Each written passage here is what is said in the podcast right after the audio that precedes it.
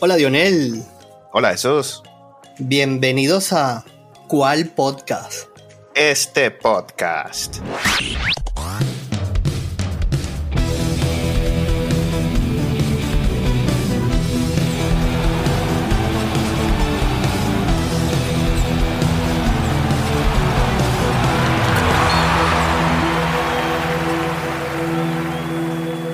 Bueno, Dionel, nos reunimos acá porque toca hablar de la NBA.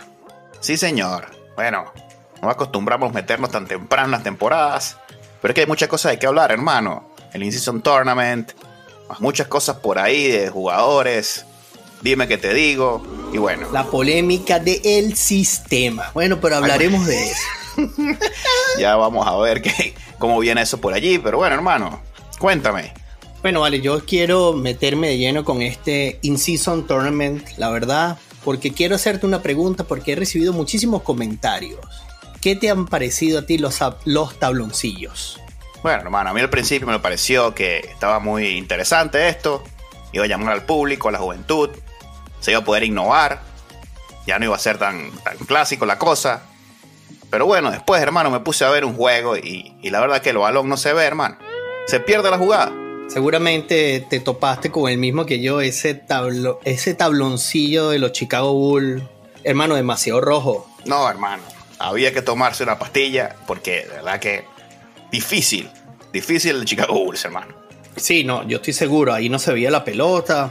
A mí me gustó mucho el, que dieran rienda libre a la creatividad.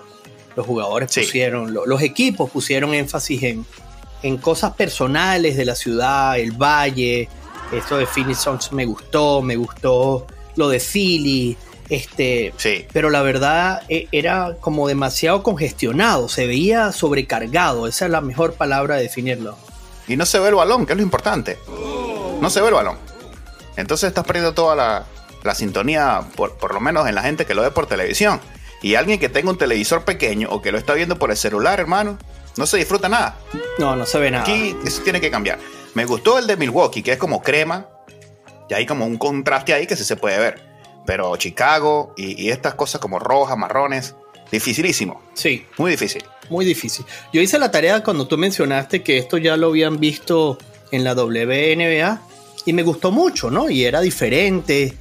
Y ahí me di cuenta leyendo un poco que también dieron como la oportunidad a a nuevos patrocinantes, ¿no? Todo esto estamos hablando aquí alrededor del negocio. Sí. Y, bueno, a fin de cuentas esto es lo que vende, ¿no? Pero eh, como algo nuevo estoy seguro que han recibido críticas y van a ir mejorando sobre la marcha porque e, es eso, es demasiada congestión y se pierde un poco la esencia de esto, ¿no? Yo entiendo que era el llamar la atención de que se está jugando algo diferente, pero creo que le pusieron de mucho, mucho. Sí, sí, mucho. Bueno, pero están empezando, ¿no? Se le perdona porque yo creo que sí va a tener éxito. Y vamos a ver cómo se sigue desarrollando. Va uno o dos juegos. De hecho, hoy se está jugando este torneo que se juega martes y viernes. Por cierto, están jugando las dos torres estas, los novatos. Sí. Buen Bayama por un lado y el señor Chet Holmgreen por el otro.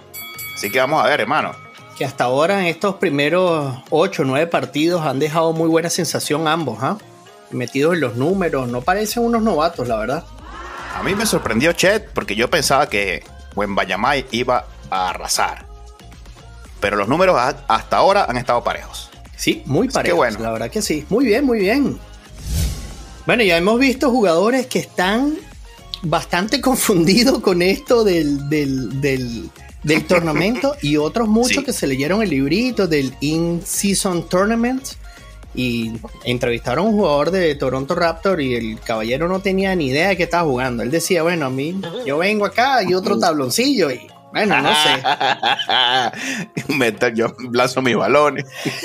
Mi cuenta personal allí, que la mejor manera de escribir esto era una Copa del Rey. Los que seguimos el fútbol es un torneito allí interno, otra cosa diferente, donde dan oportunidad de enfrentar otros equipos que no, por lo general no se ven eh, está interesante, la verdad hay que darle, hay que darle eh, el voto de confianza porque hasta ahora se ha venido moviendo muy bien.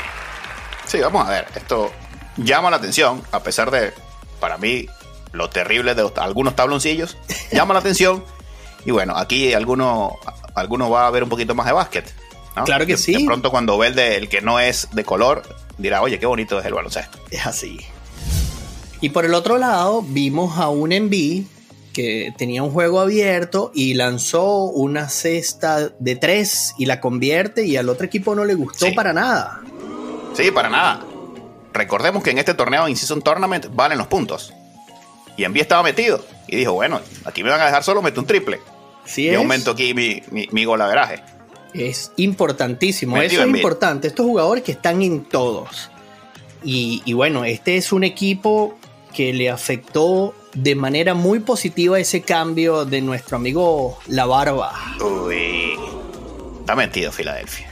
Se fue Harden y por allí está Maxi, que dijo, ah, ok, se fue Harden, yo estoy preparado para esto. Metió 50 esta semana. Sí, señor. Y el mejor récord de la NBA lo tiene hasta ahora ellos, ocho juegos consecutivos ganando. Y hay que hablar de la barba Harder, hermano. Cuéntame, cuéntame de esas declaraciones que tenemos una semana hablando de él. Ay, hermano. ¿De qué, qué voy a decir? ¿Cómo? Harden. Yo hace mucho tiempo dije que Harden cometió un error cuando se fue a Oklahoma City Thunder. Porque estaban a las puertas de un campeonato, aquel recordado Kevin Durant, Russell Westbrook y James Harden en Oklahoma City Thunder. Un equipazo. Y Harden decidió llevar su sistema a otro equipo. Qué bárbaro. Y bueno, hermano, mira, eh, eh, eh, sale Harden a decir, para los que no lo han visto, a decir que le estaba muy bravo con la gerencia, que, que se le hacía jugar de un sistema, y él dijo, yo soy el sistema. Harden dijo que él era el sistema. ¿Qué ha pasado desde que el señor dijo que él era el sistema? Pues. Hermano, yo no sé qué sistema es este. No me gusta ese sistema. A, los Clippers tampoco, porque no han ganado más desde que el señor se montó y dijo, yo soy el sistema. Bueno. Mira, hermano. Bueno, aquí los medios lo dijimos un poco en el podcast pasado. Y yo le di el voto de confianza a, a Tyron Lu de ver cómo hacía que estos jugadores estuvieran jugando bien. Pero es muy difícil, hermano. Hoy leía en, en las redes que la combinación de Paul George, Russell Westbrook, Kawhi Leonard y James Harden en sueldos es de 1.2 billones de dólares. Estos cuatro jugadores. 1.2 billones de dólares. Es lo que tiene ahorita el amigo Palmer, el dueño de los Clippers, jugando juntos. Y entonces yo no sé qué va a pasar aquí, hermano. Yo, todos van a querer tener el balón. Es muy difícil llevar a este equipo a ganar.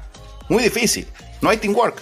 Yo lo dije, es que al no haber teamwork y, y al tener jugadores que están diseñados, acostumbrados a tener protagonismo, a, a meter 30 puntos por partidos, e, esto no va, no va a pasar de nuevo. Hablábamos de, de, que finalmente Westbrook parecía haber conseguido un equipo donde ajustaba, ¿no? Por su por la velocidad, por cómo él juega, las posesiones largas de pelota que le gustan. Ahora llega Harden, que es un posesivo del balón. Esto no va a traer sino roces acá. Muy difícil, hermano. Y un caballero que dice que no se puede ajustar un sistema, que no va a ir a prácticas, que se desestresa yéndose a Las Vegas. Eh, no, hermano, esto aquí hay que ser profesionales. Pero ahí que tú tienes la respuesta allí. Ahí tú tienes la respuesta. Cuando un jugador dice que él es el sistema y no ha ganado nada. No ha ganado nada. Ahí ya tú lo puedes leer. Este, este personaje es muy difícil que vaya a quedar campeón, a menos que cambie. Vamos a ver si Harden puede, porque por allí salió un periodista de Dallas y lo, hermano, lo liquidó. bueno, es que... Digamos que le leyó la cartilla. ¿Es así? ¿Qué te pareció? No, me pareció... No puedo estar más de acuerdo con sus palabras, porque hablaba de él. Decía, o sea, tú has pedido jugadores, has pedido salir de los equipos, te lo han dado todo y hasta el momento no has ganado nada. Tú no eres el sistema, tú eres el problema. Así concluyó ese caballero. Dio con todo. Te dio con el todo. ese sí llevaba el martillo. Ah, y así es, hay, hay que darle. Cuando tú te dejas exponer de esas maneras y como tú dices, ¿qué has ganado hasta ahora? Muéstrame el sistema, cómo fluye este sistema, cuál es el porcentaje ganador de tu sistema. No tienes, hermano, no tienes. Entonces, hay veces hay que pasar calladito ahí y trabajar duro. Hay que trabajar duro. Claro que sí, porque el señor Leonard es un campeón. Ese sí es un campeón. Cuando él escucha a otro jugador que viene llegando al equipo, ¿verdad? Porque él está llegando. Acaba de llegar, hermano. No había tirado el primer balón al aro. Y dice que yo soy el sistema, yo soy el mejor, esto y lo otro. Pero bueno, hermano. Bienvenido, sí. Tiene que haber roce. Muy difícil que tú puedas hacer un teamwork así. Es muy difícil. Yo creo que está muy mal los Clippers. Muy mal. Muy mal. Yo lo dije, yo lo dije. No puedo creer que un equipo haga las cosas tan mal. Y bueno, parece que todos los días se supera. Todavía se puede. Sí, bueno, la, temporada aún comienza, como decías, ¿no? Es apenas el inicio de la temporada. Hablábamos que no hay ni siquiera 10 juegos hasta ahora. Pero bueno, yo creo que los Clippers lo van a tener cuesta arriba, hermano. Muy difícil. Bueno, hermano, y para no liquear a Harden, no vamos a pasar. yo quiero darle la oportunidad, hermano, porque es un extraordinario jugador. Tú lo ves jugando un segundo y ya te deslumbra y dices, este, este es diferente. Este juega. Este zurdo juega. Así no lo hayas visto nunca jugar a Harden. Tú lo ves, hace dos, dos fintas y un lanzamiento y tú dices, uh, este es una estrella. Pero tiene que, creérselo Harden. Tiene que ya pasar, ya, ya fuiste el mejor Harden. Fuiste el MVP, fuiste el líder de todo, hiciste todos los triple dobles que quisiste. Fuiste dueño de un equipo. Ahora tienes que mentalizarte en quedar campeón eso tienes que creértelo, Harden. Tienes 1.2 billones de dólares a tu lado. Cualquier cosita. Es la hora de quedar campeón. Ahora, hermano, los jugadores, yo no sé qué piensan y yo quiero que esto se termine porque también estos son la cara de la NBA, ¿no? Los veteranos. Harden, Westbrook, Durant, LeBron James. Y entonces, estos dos últimos se la pasan discutiendo con los periodistas, hermano, en redes sociales. No entiendo esto.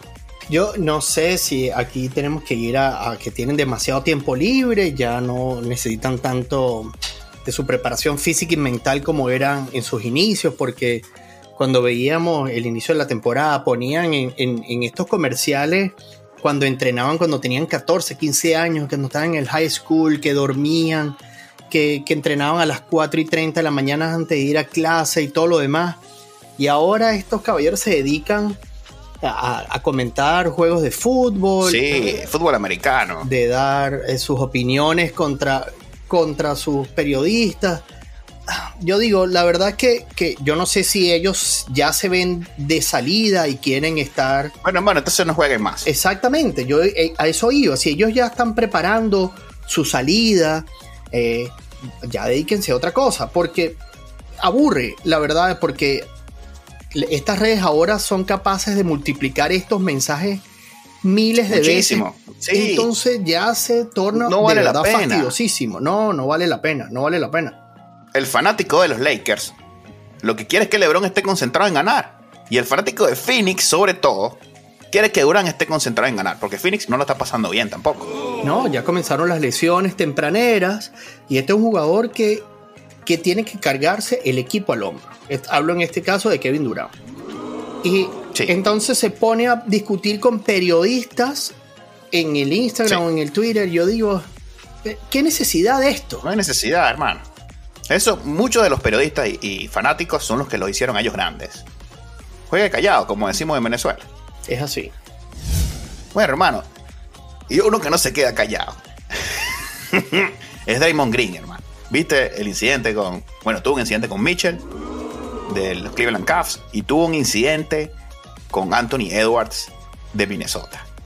No se queda callado, Draymond. Bueno, aquí tenemos que hablar de las nuevas caras de la NBA, que me gusta.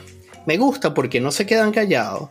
Saben sacarlo de concentración tan rápido. Dos técnicas para afuera. Y eso fue lo que le dije, Michelle, le dije dos veces déjame estar, hablamos mañana.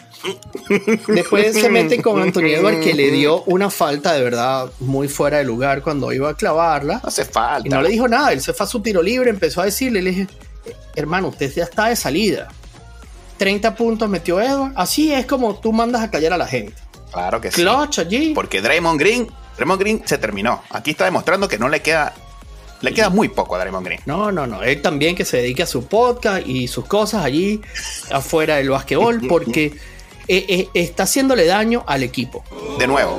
Mucho daño al equipo de nuevo. Porque vimos lo que de Paul, hablamos al comienzo de temporada, decidieron quedarse con él. Paul es otra persona que de verdad en el juego pasado se puso a ver a la cheerleader, a, un espectáculo que había ahí antes de que se acabara el juego. Y se le olvidó buscar cuál era la jugada. La, pelota fue para él, no pudo hacer la cortina. Perdieron la pelota, perdieron el juego. Otra persona, el sistema, volvemos a lo mismo. Hay que hacer, esos entrenadores tienen muchísimo talento. Pero si esos caballeros no escuchan, no hay nada que hacer allí. Ojo que Paul dice en esa jugada, este es mi equipo. Sí. Dice Paul que me siento súper cómodo, aquí puedo hacer lo que me da la gana. No, señor, eso no es acá, aquí hay que respetar, porque hay otras personas que están allí muy concentradas. Sí, y sobre todo los técnicos. Y hay que respetar el juego como tal. Estos jugadores están en otro, están pensando en otra cosa. Y, vuelvo acá a Golden State, que me gustó mucho en ese juego cuando es expulsado por doble técnica Damon eh, el equipo estaba ido, estaban perdiendo por 13 puntos, puso a la banca faltando dos minutos y la banca vuelve el juego a cuatro puntos. Y yo veo a Steve Kerr que voltea y se para Curry y se para el canadiense, que no recuerdo el nombre en este momento, como esperando, bueno, aquí venimos nosotros a matar la partida. Y le dijo, no, ustedes no van a jugar aquí, ustedes votaron la partida ya. Y Kerr perdió el juego. Luego sacaron 11 puntos de ventaja, pero no les dio la oportunidad. Eso es un mensaje a estos veteranos que aquí nadie tiene el puesto asegurado. Mira, vi un balón en un juego, no sé, creo que no fue este. Eh, tenía Golden State para matar con un triple. Le pasan el balón a Thompson. Y Thompson no le llegó. Se le fue entre los dedos. Y ahí yo dije, este es el calendario. Este no es el mismo Clay Thompson, que hace tres años la agarraba y desde ahí, desde la media cancha, la metía de tres. Cómodo. Aquí ni siquiera le llegó el balón. Así que estos, eh, eh, el equipo de Golden State, decía el mismo Draymond que siempre nos, nos quieren sacar, que ya no tenemos chance. Y después volvemos. Pero ahora Draymond, ahora sí. Ya, yo creo que ya se terminó esta época de Warriors. Disfruten, hermano, de Curry, disfruten de Thompson, disfruten de Draymond, pero ya esto se terminó. Estos son los últimos destellos. Es así. Yo, yo opino lo mismo. Eh, hay que repetir, ¿no? Nunca nos metimos tan temprano en, las temporadas, ¿no? Porque es muy difícil pronosticar esto cuando apenas comienza, pero cuando tú ves esa plantilla de Golden State y tú ves que en estos 10 juegos solo Curry ha sido capaz de anotar 30 puntos o más de toda esa plantilla, dice mucho de lo que le toca caer este año. Y no hemos hablado de Chris Paul. Bueno, no, este señor se mató solo, ya rompió un récord personal de juegos consecutivos abriendo. Ya saben, ya saben. Sí, yo creo que esto ya eh, es poner en la guinda. Y, pero a Corey todavía le queda. Para mí, Corey todavía tiene. Yo no sé si Corey, cuando esto se desarme, que probablemente sea a final de este año, que estoy especulando, por supuesto, yo creo que Corey puede ir a otro lado, porque a Corey todavía le queda mucho. Por supuesto, pero tienes que tomar en cuenta el dolorcito de espalda que va a tener ese caballero toda esta temporada, ¿no? es en serio. bueno, hermano, dices, dices esto de, de que es muy temprano, y hoy leía, es muy temprano porque siempre hay cambios. El equipo que estamos hablando hoy no va a ser el mismo que vamos a hablar por allá en febrero. Correcto. Y ya hay rumores de que Chicago se va a desmantelar. Sí. Y va a salir de Lavín y de, Mar de Rosa. Y yo digo, pero, ¿qué es esto? Llevan 11 juegos. Y ya se están desarmando. No entiendo esto. No, la NBA está, está de cabeza. Yo no sé si estos son estos salarios que, lanzaron y, y, jugadores no los valen. No hablo de estos dos, ojo, no hablo de estos dos porque me parecen jugadores fuera de serie. De Rosan hizo una jugada el día de ayer una penetración, se quedó 14 segundos en el aire, ya pensó que iba a hacer, se tomó un café, pasó triple, mataron la partida.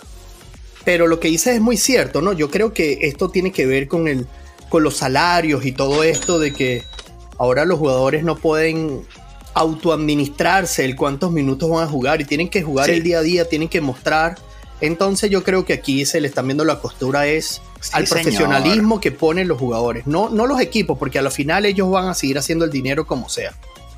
Pero aquí es donde los jugadores yo creo que tienen que poner más énfasis en sus preparaciones físicas porque les van a pasar factura, hermano. Sí, señor. Bueno, hermano, qué grande eres. Porque aquí se están viendo las costuras de, de que le jalaron, tú sabes, la cuerda a estas estrellas y ahora usted tiene que jugar. Y ahora están, digamos que en rebeldía. Eso es lo que sucede. Se quejan por todo, hermano. También es importante, ¿no? Así como hay estas estrellas que pueden uno con la blupa darse cuenta de que no eran tan estrellas, vemos a jugadores como Davis, que tú hablabas mucho de él, Epa, deja de estar jugando en el piso. Bueno, no ha dejado de jugar ni un juego. Números de MVP. Vemos a Jockey que ha estado eh, varios días ahí con molestias, no ha dejado de jugar, 40 puntos se ha bajado. Entonces, ahí ves la diferencia, ¿no? Este, LeBron no pudo jugar hace un par de noches porque cayó muy mal, se vio bastante feíto cuando cayó. Le dieron el. Y Davy tomó las riendas del equipo como lo merece y ganaron. Le ganaron a un equipo que no es nada fácil, que es contra los Suns. Hablabas de, de la necesidad que tiene Kevin Durant de ganar, pero se veía solo. Entonces, aquí es donde va a haber eh, como una revolución de jugadores que van a salir ahora, porque estos jugadores de todos los días que se mantienen sanos y entrenando van a marcar la diferencia. Vamos a ver, hay jugadores que están muy por encima, ¿no? Tenemos que hablar de MD, tenemos que hablar de Jokic, tenemos que hablar de, Davis, que, están muy bien, ¿no? Siguen sus números eh, que siempre han demostrado, pero estos jugadores que vienen de abajo, como Edward, que, le fue muy bien en, este, en este mundial, habló muy bien de cómo, de esa preparación física de otros entrenadores, de, ver esos sistemas. Tatum, que, que, no, ese sí juega siempre. Y quiere entonces, jugar. entonces esto me gusta, por eso que me gusta estos nuevos cambios del NBA. Apoyo, si quieren jugar con los tabloncillos fosforescentes, bueno, lo, lo veré porque unos lentes Me gusta esta llamada de atención que le están haciendo a los jugadores, gracias a nosotros que merecemos un mejor espectáculo. Así es, hermano. Bueno, hermano, los Lakers, bien comentas esa victoria, pero creo, hermano, que los Lakers necesitan alguien más. No veo profundidad en los Lakers. Me preocupa. ¿Cómo los ves? Sí, es cierto, ¿no? Eh, eh, de hecho, hasta Lebron lo comentaba ahora con su amor por el fútbol americano, ¿no? Diciendo que se parecía mucho a, los a Pittsburgh, ¿no? Que, que no sabían cómo estaban ahí, pero estaban a mitad de tabla, estaban jugando sobre 500 y, y era así, ¿no? Se perdieron dos juegos eh, con el reloj, ganaron otro con el reloj, entonces eh, yo creo que van a moverse temprano. Esto como tú dices, ya hay equipos ya dispuestos a escuchar ofertas. Los Lakers es un equipo que la chiquera la tienen ahí al tiro cuando lo necesitan, ¿cierto? Y, y también tiene jugadores que pueden funcionar en otros equipos que necesitan más minutos.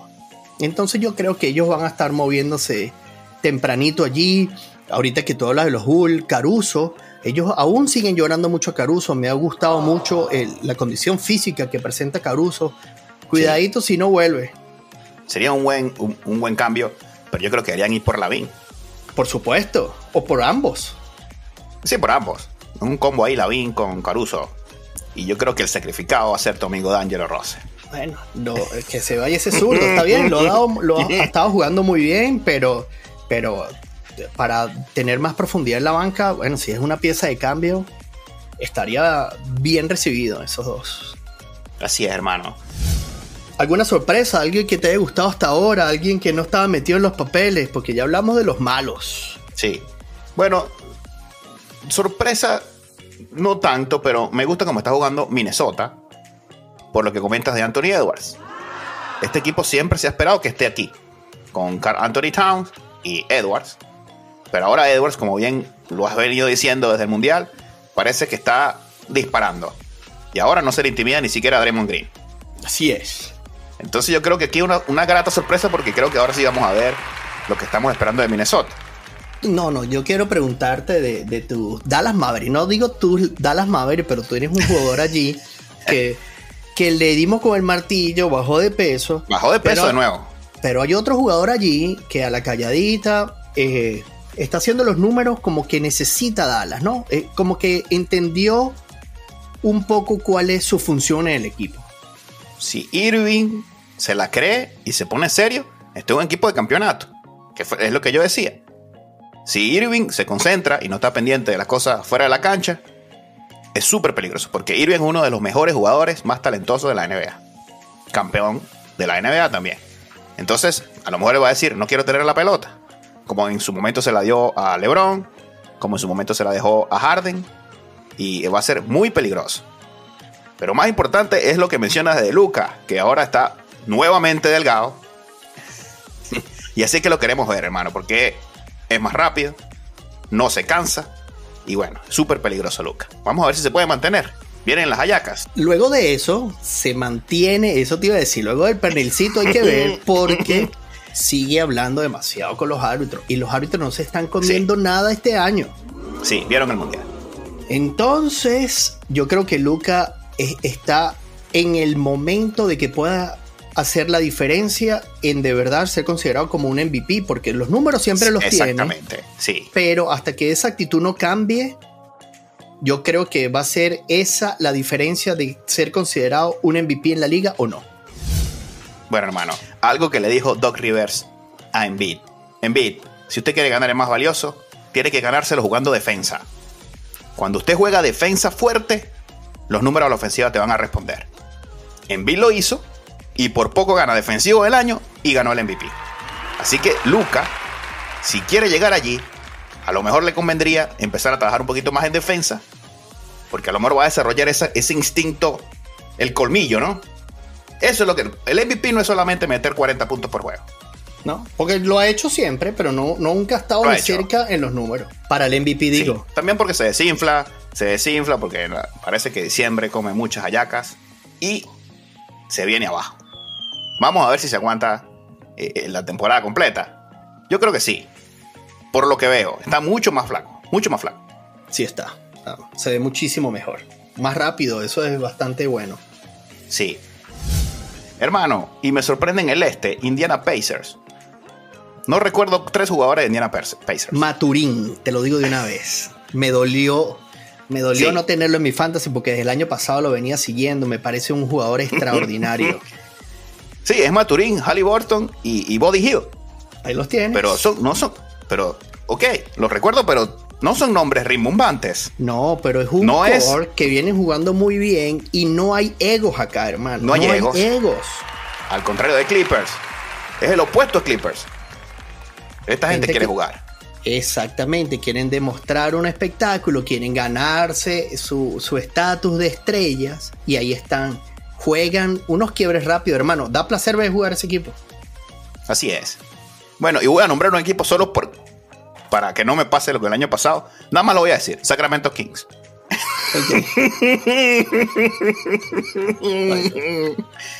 el mismo core, eh, jugadores que saben clavar colmillo como Fox, con esta nueva endorsement que le hizo Curry con sus zapatos. Yo creo que esto va a potenciar a este jugador.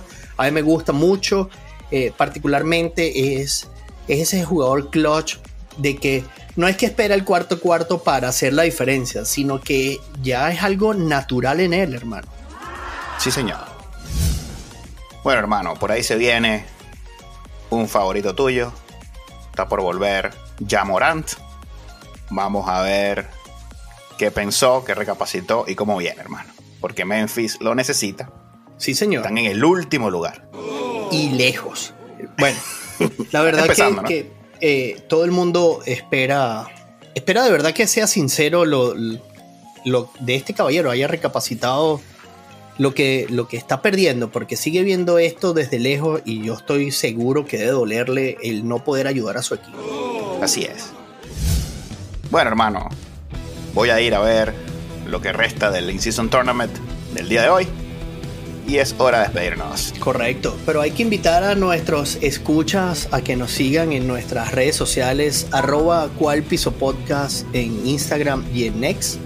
Y recuerden suscribirse a YouTube, campanita, recuerden suscribirse a Spotify, estamos persiguiendo una meta amigos, así que bueno, únanse aquí a Cual Podcast que hay mucho más deporte, vienen los premios individuales del béisbol que nos los están pidiendo, hay fecha eliminatoria.